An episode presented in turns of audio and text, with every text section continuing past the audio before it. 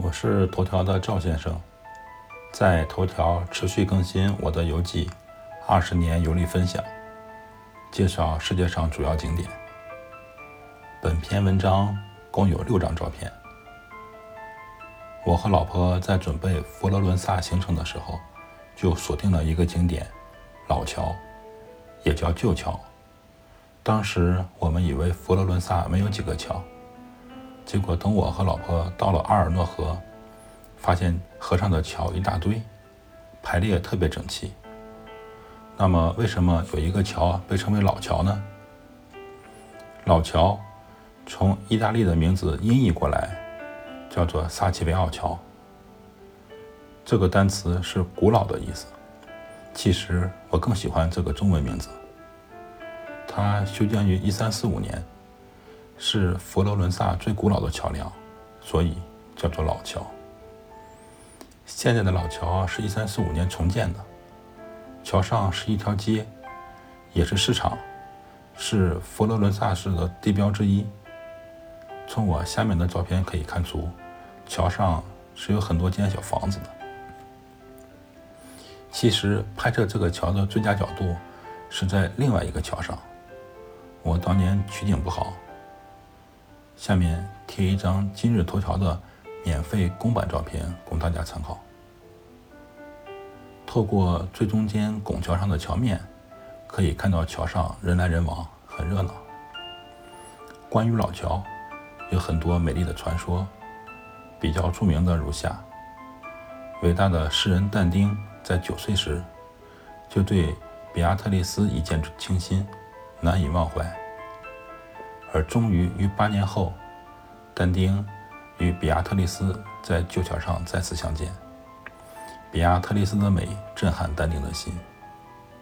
虽然比亚特丽斯最终嫁于他人，不久而亡，但是但丁对她的倾慕伴随一生。他为纪念比亚特丽斯而写了新生，在神曲中也是由爱的使者比亚特丽斯引导他游天国。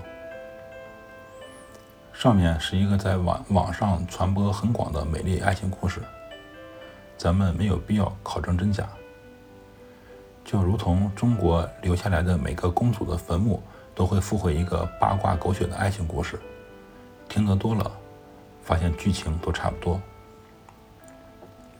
桥上一间间的房屋原是比较 low 的小店儿，比如铁铺、肉酱铺等等，后来。改由珠宝店及金匠来承租，变为一个个商店，感觉档次提升了不少。不过，在我和老婆看，用现在我国城市管理的观点来评价，这些小房子算是违建吧。可见佛罗伦萨城管工作不努力啊。桥中间是一个雕塑，是佛罗伦萨的著名雕塑家。一开始我还以为他是这个桥的设计者，查了一些资料，发现我估计错了。桥上的小房间大部分出租给了珠宝商。一九零零年，金匠行会捐资，在桥中央立了一个半身铜像。这哥们儿叫切里尼，他在欧洲各地都留下了不少作品，大多是金属雕塑，其中最有名的一尊。就是领主广场上的帕尔修斯斩首美杜莎这个作品，我在下一篇文章会详细描述。老乔也是多灾多难。二战期间，希特勒命令把守佛罗伦萨的军队炸毁阿诺河上的所有桥梁，延误盟军进攻。估计这个决定和当年国民党为了延误日本进攻，炸开黄河花园口大堤一样傻逼。据说炸药都买好了。负责的德国军官是个艺术爱好者，实在不愿意让这座桥毁在自己手里。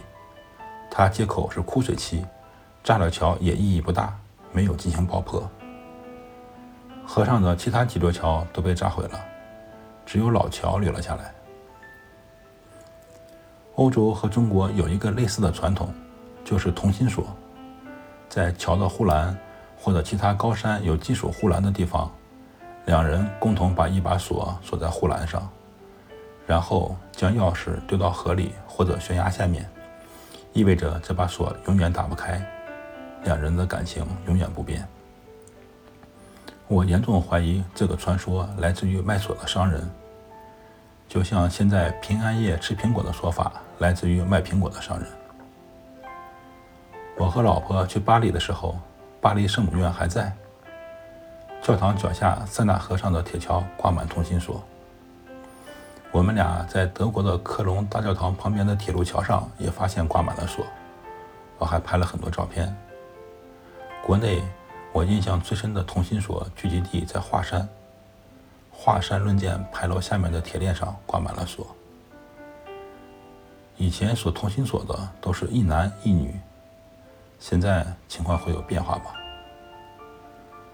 文章最后，祝天下有情人终成眷属，赵先生。二零二零年六月二十四日。